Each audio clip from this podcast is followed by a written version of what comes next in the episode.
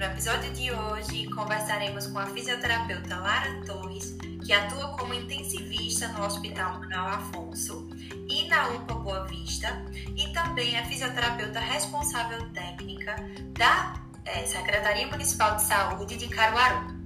Ela também é especialista em fisioterapia cardiopulmonar, mestra em educação para ciências da saúde e docente universitária. Lara, seja bem-vinda ao podcast Descomplicando a Fisioterapia Intensiva. Obrigada. É uma satisfação estar aqui hoje conversando um pouquinho com vocês. Agradeço demais o convite. Eu que agradeço, Lara. Para iniciar nossa conversa, eu queria que você abordasse um pouquinho da sua trajetória na fisioterapia, desde a escolha do curso, processo de formação e até a sua atuação como fisioterapeuta intensivista. Tá, então eu já tô com quase é, 10 anos de formada, né? Então a escolha do curso, assim, eu queria sempre a área da saúde, mas aí fiquei em dúvida entre psicologia e fisioterapia. Mas depois é, comecei a acompanhar uma prima fisioterapeuta e gostei muito da rotina dela, do cuidado com o paciente, do tipo de trabalho. E aí é, resolvi fazer fisioterapia, passei é, no vestibular em terceiro lugar pude pegar uma bolsa e o que me ajudou porque foi faculdade particular, né? Então foi bem legal essa essa entrada aí porque me deu esse, essa ajuda da bolsa.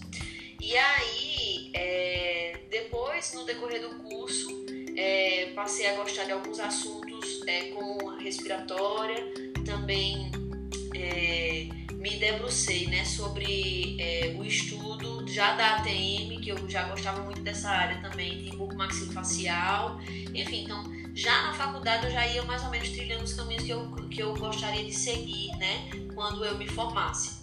E aí, na, na área é, de respiratório, eu fiz o meu TCC, no oitavo, nono período já estava mais ou menos completo o meu TCC, e a gente estudou assim o paciente com força muscular reduzida, força muscular respiratória reduzida, e foi assim um estudo bem interessante que eu pude até é, reproduzi-lo depois na minha pós-graduação e tudo mais. Foi isso.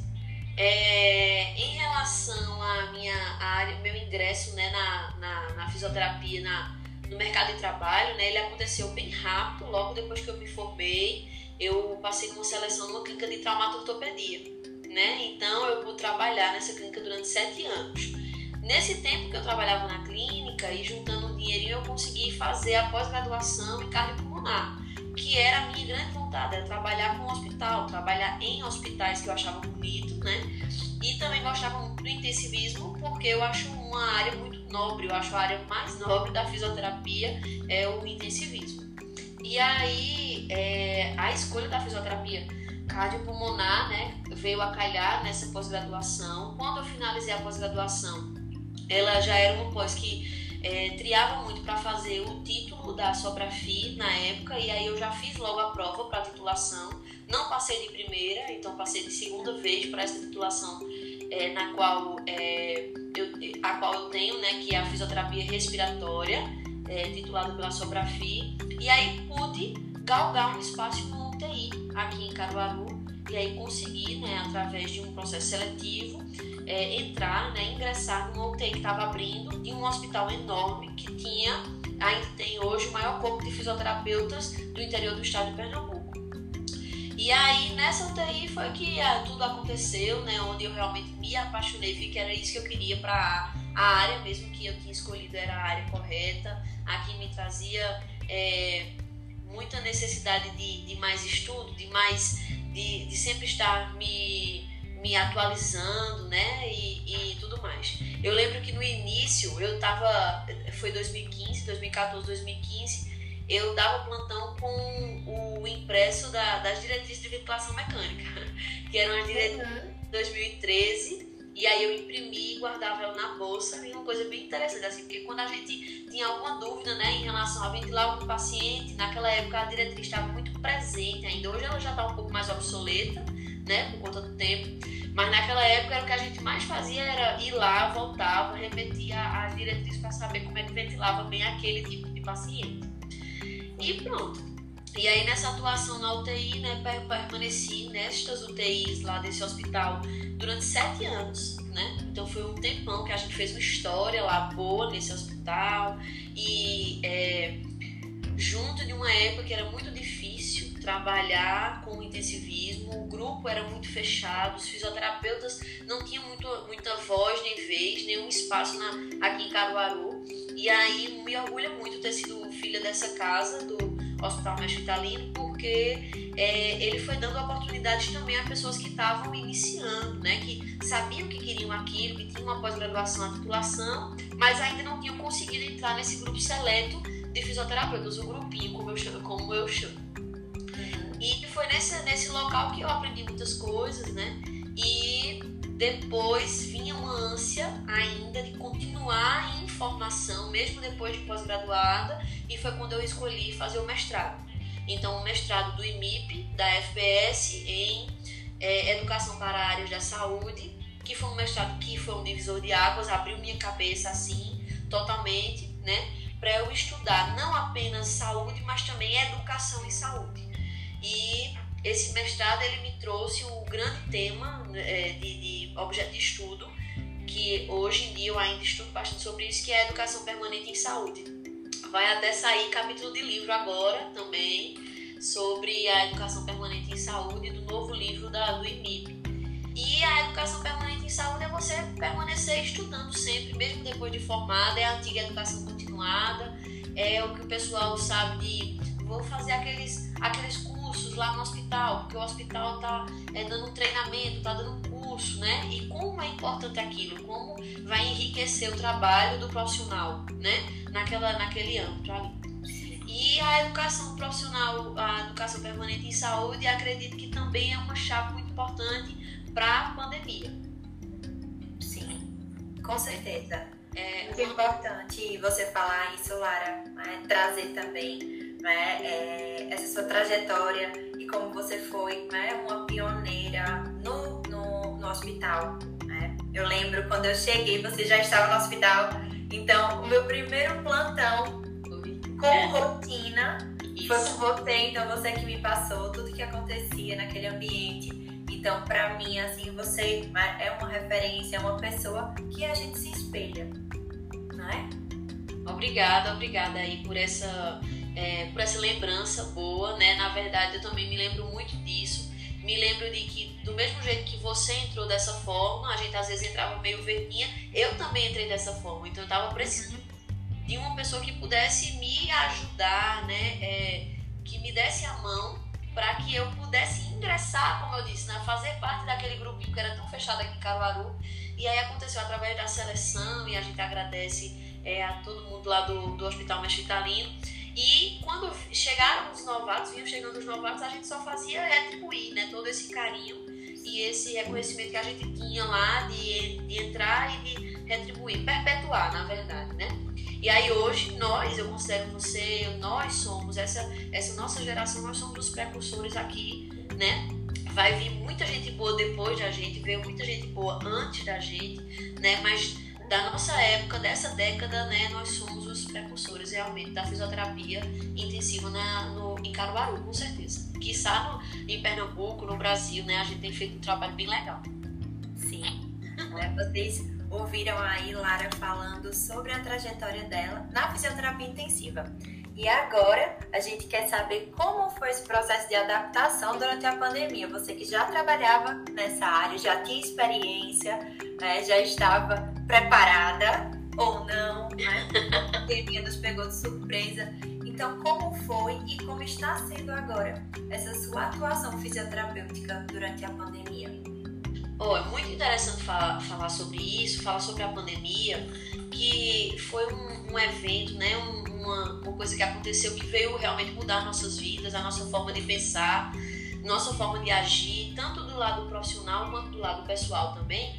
Importante é, eu dizer que a pandemia ele veio fazer com que o fisioterapeuta ele seja conhecido e reconhecido, né?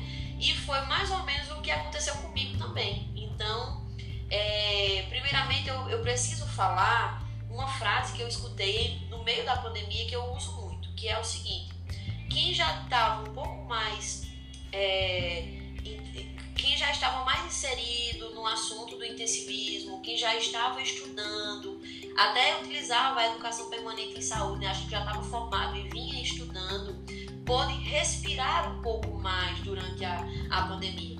Então, a gente que já estava fazendo um trabalho de sete anos em UTI, é um trabalho bem legal, como a gente falou, como precursores aqui no, no estado, onde nós pronávamos já paciente, onde a gente já tinha é, estudos semanais de educação permanente em saúde, onde a gente fazia estratégia ventilatória protetora nos pacientes na ventilação mecânica, é, parecia que era até sete anos de treinamento para uma coisa que viria a acontecer. Obviamente a gente não queria imaginar que seria uma pandemia, mas quando a pandemia é, chegou, a pronação a gente já sabia fazer, né? A, a, a estratégia ventilatória protetora é fazer as, as, os cálculos de drive pressure do paciente, é, analisar a gasometria diariamente como a gente analisava, né? É, analisa hoje, então a gente já estava fazendo.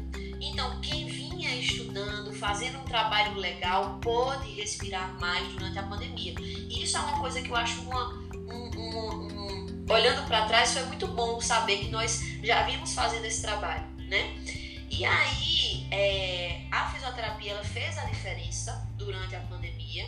Ela fez, na minha opinião, foi a profissão, a profissão que mais se destacou, porque nós já sabíamos, né, que a fisioterapia, que a enfermagem ia dar show, a gente já sabia que a medicina ia dar show, mas a fisioterapia ela fez realmente a diferença é, na vida desse profissional com, com do, desse, desse paciente com Covid, né, acometido pelo Covid.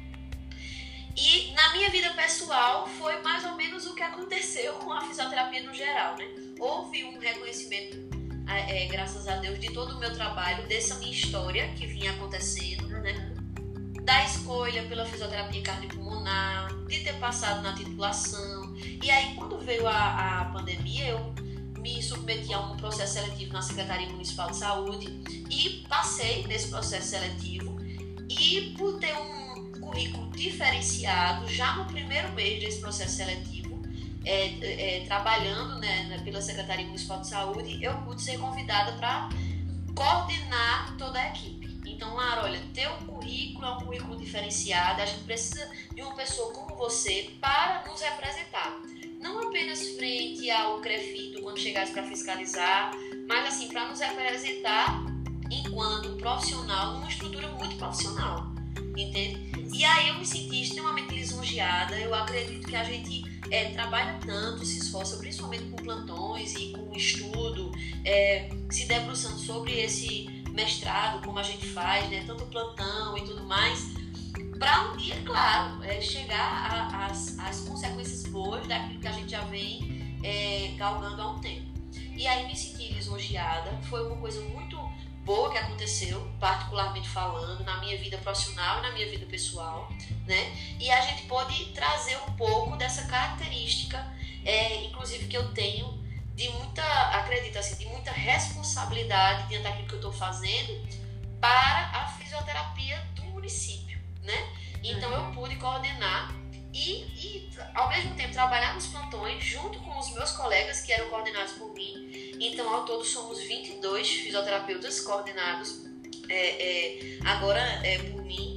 E eu não, nem, nem falo de coordenação, eu falo que eu sou assim uma responsável técnica, então a gente pode conversar sobre assuntos a gente, é, é, pertinentes à área, a gente pode é, desenvolver algumas ações aí como fisioterapeuta é, é, diarista, então visitando a UTI diariamente, visitando as UPAs diariamente para conversar um pouquinho com os plantonistas e ver como é que está acontecendo essa questão do, do, do, desenrolar do Covid, né, no, em algumas evoluções de casos de pacientes e assim vai.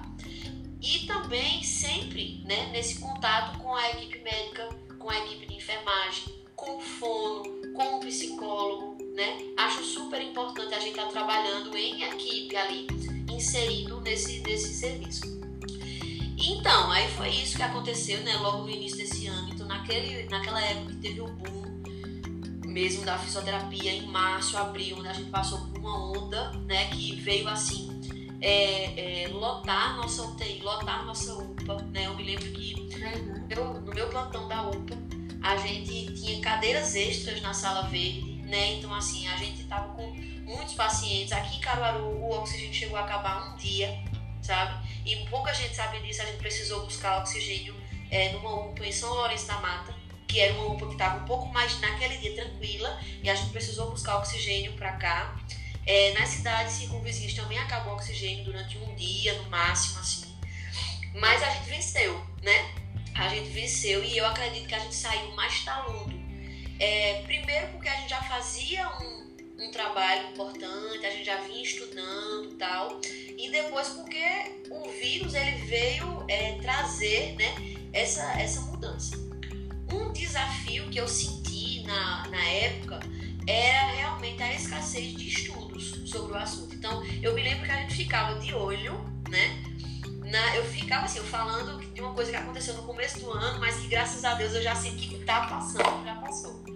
Mas a gente ficava de olho nos guidelines que saíam, no, nas postagens, por exemplo, do professor Ângelo Bucali, nas postagens do professor Flávio Maciel, que é, é que são precursores né, da fisioterapia no Brasil, né, pessoas que são nossas referências, e que a gente utilizava aquilo ali como Bíblia, né?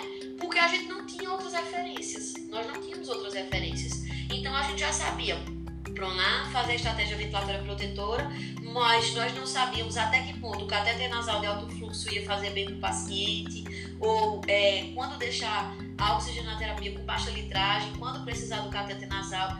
Então, enfim, eram coisas né, que depois a gente começou a pronar pacientes e, e fazer essa, é, deixar essa pronação por mais horas do que a gente fazia antes, né? Então, me lembro que no, no início os protocolos que nós seguíamos eram de 24 horas, 16 a 24 horas, né?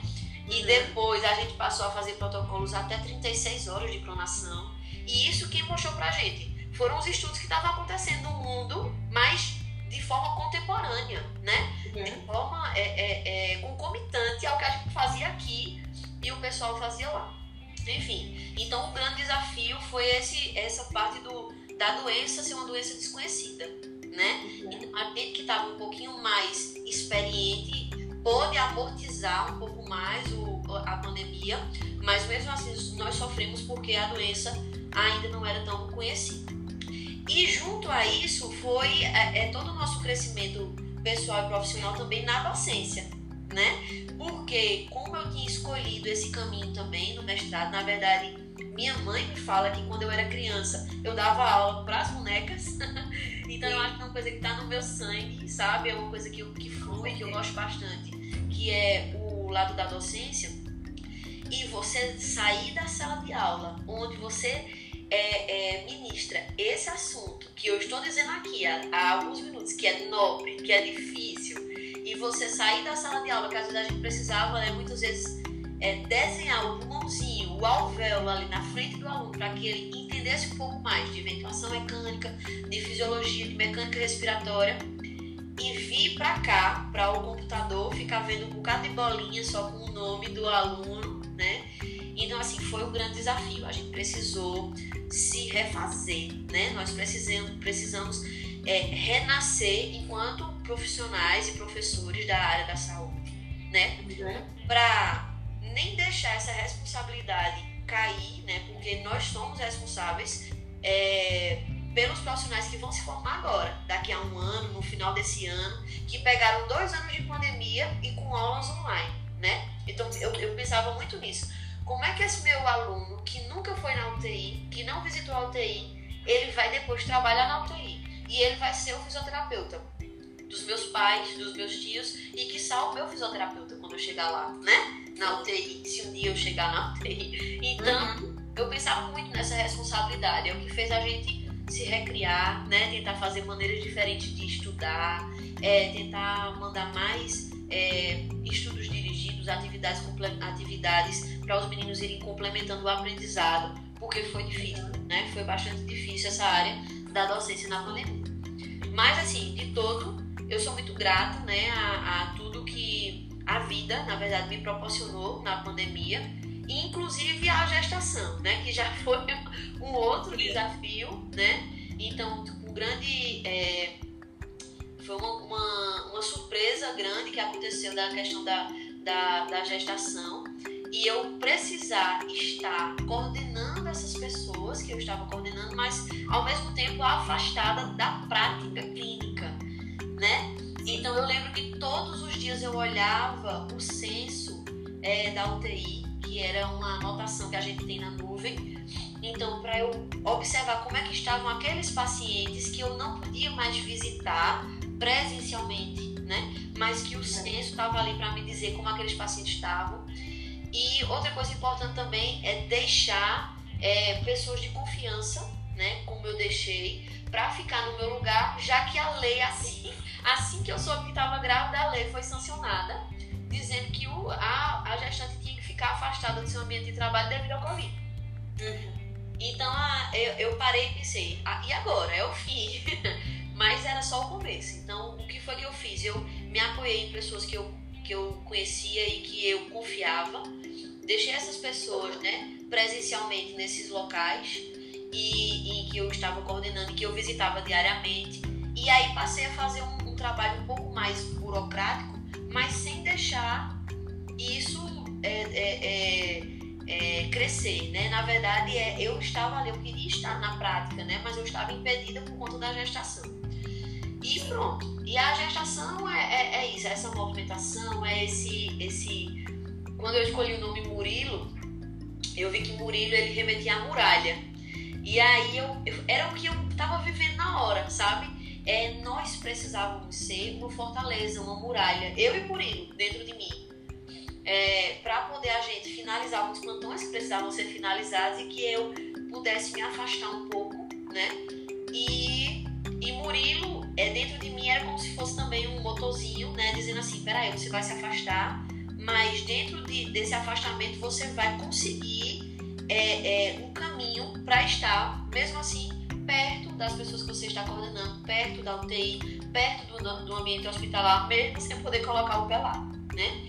E aí eu me lembro que a gente precisou fazer levantamento de ventilador mecânico da prefeitura, então nós precisamos saber quantos ventiladores mecânicos tinham é, espalhados nas UPAs da, da, da, Secretaria Municipal de Saúde, do hospital. É, é, a gente precisou estar em contato direto né, com, a, com uhum. as, as direções dos locais, com os apoiadores, para que a gente pudesse fazer esse trabalho de uma forma melhor, né? Mas mesmo assim sem estar presencial. Então, assim, foram muitos desafios que a gente vem vencendo e a pandemia, como sempre, nos ensinando, né? Muita coisa. E, é, é, acima de tudo, eu destaco o protagonismo da fisioterapia. A fisioterapia respiratória, a fisioterapia intensiva, como protagonista dessa história, sabe? Então, as pessoas que não conheciam a fisioterapia agora passaram a conhecer. As pessoas que não reconheciam agora vão reconhecer, porque tiveram seus pais, suas mães entubadas, enfim. E aí estar nesse contato direto com o fisioterapeuta. E é isso, a, a fisioterapia, eu acho que a gente esperou muito por isso, né? Mas nós somos hoje conhecidos e reconhecidos, sim. E foi a, a pandemia, né? Uma coisa muito ruim, mas que trouxe esse benefício pra gente. Sim. Vocês estão ouvindo, gente, né? Tantas informações trazidas por Lara, né? E de experiência mesmo de quem conviveu durante esse tempo na pandemia. É, eu também compartilho de muitos pensamentos, né? Atualizando todo dia a página da AMIB para ver o que, é que tinha de novo, para poder seguir. E a importância de ter esse conhecimento prévio, a gente que já conhecia pronação, que já tinha atendido paciente H1N1, né? Então, é, ter esse conhecimento para poder é, aplicar como se fosse um treinamento mesmo durante a pandemia. Outra coisa que Lara trouxe foi a importância né, do mestrado é, em educação na saúde e para a saúde, que traz esses conceitos de interdisciplinaridade, multiprofissionalidade, como foi importante para ela nesse momento né, de gestão né, da fisioterapia. É, e continuando né, o nosso papo, esse é o momento em que a convidada indica um podcast. Então, Lara, você tem algum podcast para nos indicar? Olha, é, eu conheci os podcasts em 2019, eu acredito. Era uma época que eu estava terminando o mestrado e precisava viajar muito para Recife. E no meu carro eu cansei de escutar música. E aí era sempre a mesma música e eu viajava semanalmente. E eu, ah, eu quero uma coisa nova, né? Então eu conheci o podcast foi em 2019. E eu escutava muito é, o Reprograme Seu Cérebro, que é um podcast super interessante, é, onde é, a pessoa responsável ela, ele dá dicas, né? Sobre como viver melhor, sobre como pensar de forma diferente, é, reprogramar o cérebro no sentido de você realmente utilizar né, o, o, o, o cérebro como uma ferramenta para que você possa se, se, se viver melhor, ter sua qualidade de vida melhor, enfim. Então é muito interessante. E para quem não tem esse tempinho de 18, 20 minutos para escutar o Reprograma Seu Cérebro, é, eu indico também o, o podcast do professor Mário Sérgio Cortella, que é um filósofo da nossa época, um contemporâneo, e esse podcast de Mário Sérgio Cortella, ele, ele é dividido em dois minutinhos. Então só são dois minutos de podcast onde ele entrega para você uma filosofia né, contemporânea em dois minutos. É uma coisa super interessante. E assim, eu sou fã dos livros também do professor Mário Sérgio Cortella, então eu acho assim, imperdíveis esses dois podcasts é, eu, são os que eu destaco, assim. Então, fugindo um pouquinho da área da saúde, para quem quiser realmente, eu acho que ele abrange todos os âmbitos, né? Um de filosofia e outro de entretenimento. É, é, mais uma ginástica cerebral mesmo, então são esses dois. Sim, ótimas dicas. E agora, para finalizar esse nosso encontro, né, eu queria que você divulgasse quais são os seus projetos futuros e planos também né, falasse um pouquinho das suas redes sociais, compartilhasse aqui com o pessoal. Então, como a gente estava falando que é, essa pandemia ela trouxe muitas novidades, né? E o fato de eu estar gestante ainda durante essa pandemia me fez, é, me motivou, né? Trouxe motivações intrínsecas é, e também reacendeu grandes vontades, sabe? É, fez é, emergir muitos sonhos que eu tinha, né? Antigamente e que agora eu tinha assim um pouco mais de tempo, vamos dizer assim, porque eu não estava precisando ir presencialmente a um local que eu trabalho, então me deu um pouco mais de tempo para parar e pensar e é, conseguir montar né, um curso que é no formato de mentoria. Então é um curso bem interessante, muitas pessoas até nem conhecem o que é uma mentoria. Então é quando o professor do curso ele fica depois te acompanhando, né? Então você tem a, a possibilidade de ter aquele professor para tirar dúvida sobre aquele atendimento do paciente e tal. E aí a minha primeira mentoria foi sobre uma área que eu ainda posso atender, ou que eu ainda estava atendendo, é, mesmo nesse período de pandemia, que é a área da fisioterapia bucomaxilofacial.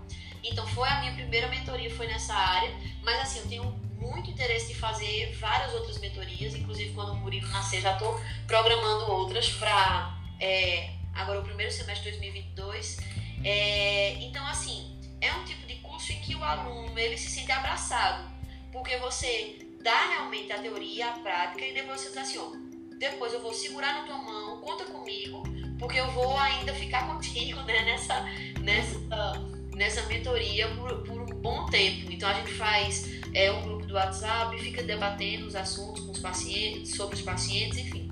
Então é um formato bem legal. Essa mentoria ela está divulgada no, no, meu Instagram, que é um Instagram pessoal e profissional. É, não obstante, é um Instagram realmente é, eu fiz assim dessa forma que eu acho mais interessante para a gente estar tá divulgando o nosso profissional e você estar tá conhecendo também um pouquinho do lado de Lara, né? Quem é ser humano em construção, né? Um profissional da saúde aí é, buscando a sua dignidade também. Então tá no laratorres.fisio, né? Então é o arroba laratorres.fisio, onde você pode é, ver também, é, é, poder ver essa divulgação das mentorias que eu estou planejando, né? E é isso, assim, a, a gente, a gente protelou um pouquinho o doutorado, né? Por conta do, do bebê, então será uma coisa que vem aí, se Deus quiser. Mas o, o doutorado ele ficou ali, por enquanto ele está ainda engavetado, né? Por conta da questão da, das mentorias e da minha gestação. E como novidade, como eu já é, falei aqui, anunciei para vocês, né? A gente foi convidado para fazer parte de um capítulo de livro, é, na verdade, para escrever o capítulo de livro, né? Sobre educação permanente em saúde. Então eu posso é, eu pude, nesse capítulo de, de livro, é, na verdade, narrar toda a minha história do, do da dissertação do mestrado, é, que foi feita lá no hospital, e perguntando a mais de 100 profissionais da saúde o que é que eles achavam da educação permanente em saúde.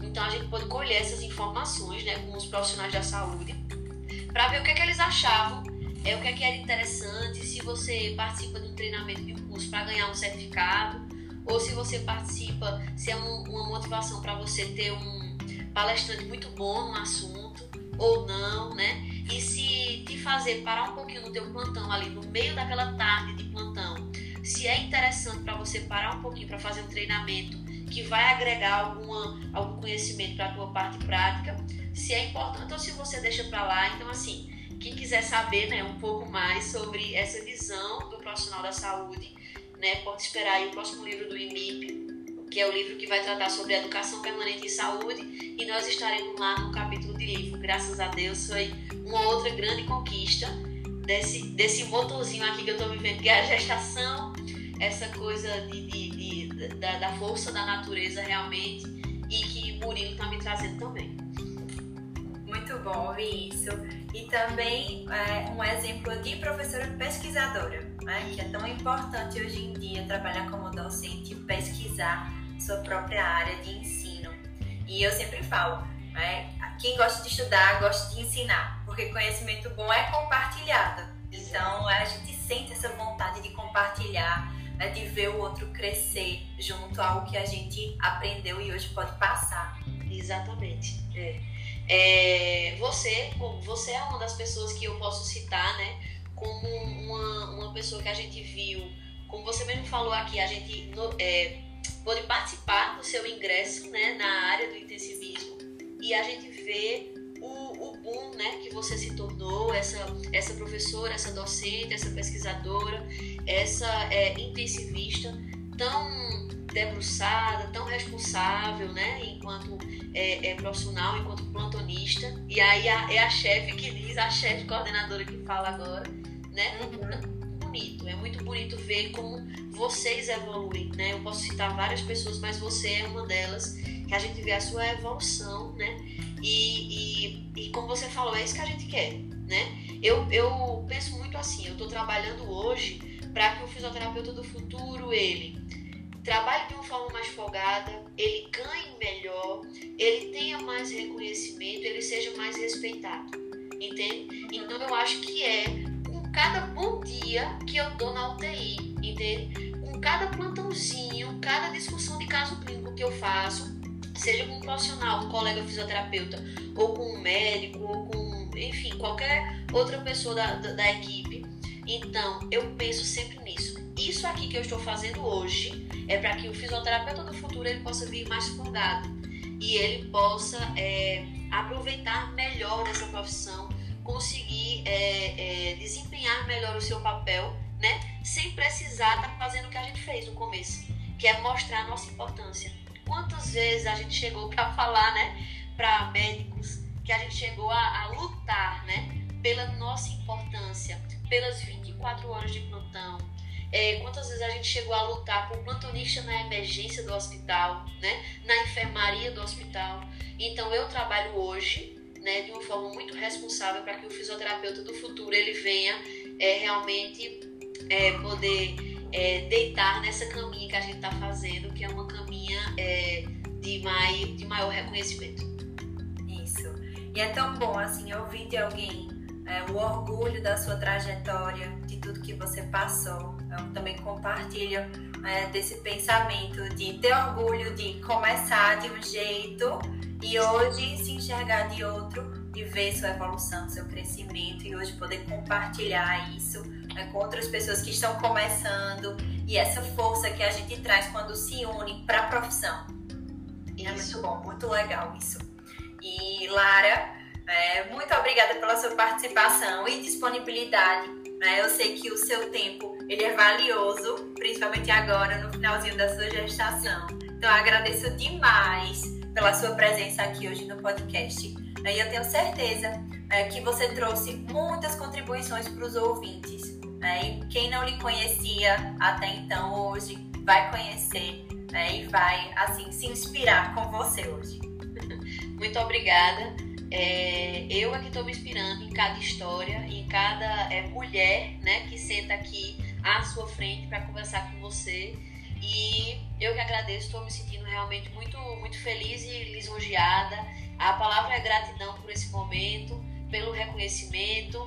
E eu te desejo assim um mundo de coisas boas, de novidades e de muitos podcasts com essa voz linda que você tem. Muito obrigada, Lara. Eu também desejo muito sucesso para você, uma boa chegada, né, de Murilo e assim, né, uma boa hora, um bom pós-parto, né, que você volte com tudo, com muita força, garra que você já tinha e agora, né, depois da gestação, vai continuar tendo. Com certeza. Muito obrigada. E qualquer dúvida, gente, vocês podem colocar nos comentários né? A gente pode depois né, pedir para a Lara responder ou a gente vai respondendo nos comentários, né? E a gente fica por aqui. Então é isso, gente. Muito obrigada e até semana que vem. Tchau, tchau gente. Tchau, tchau. Obrigada, Lara. Tchau. Obrigada também.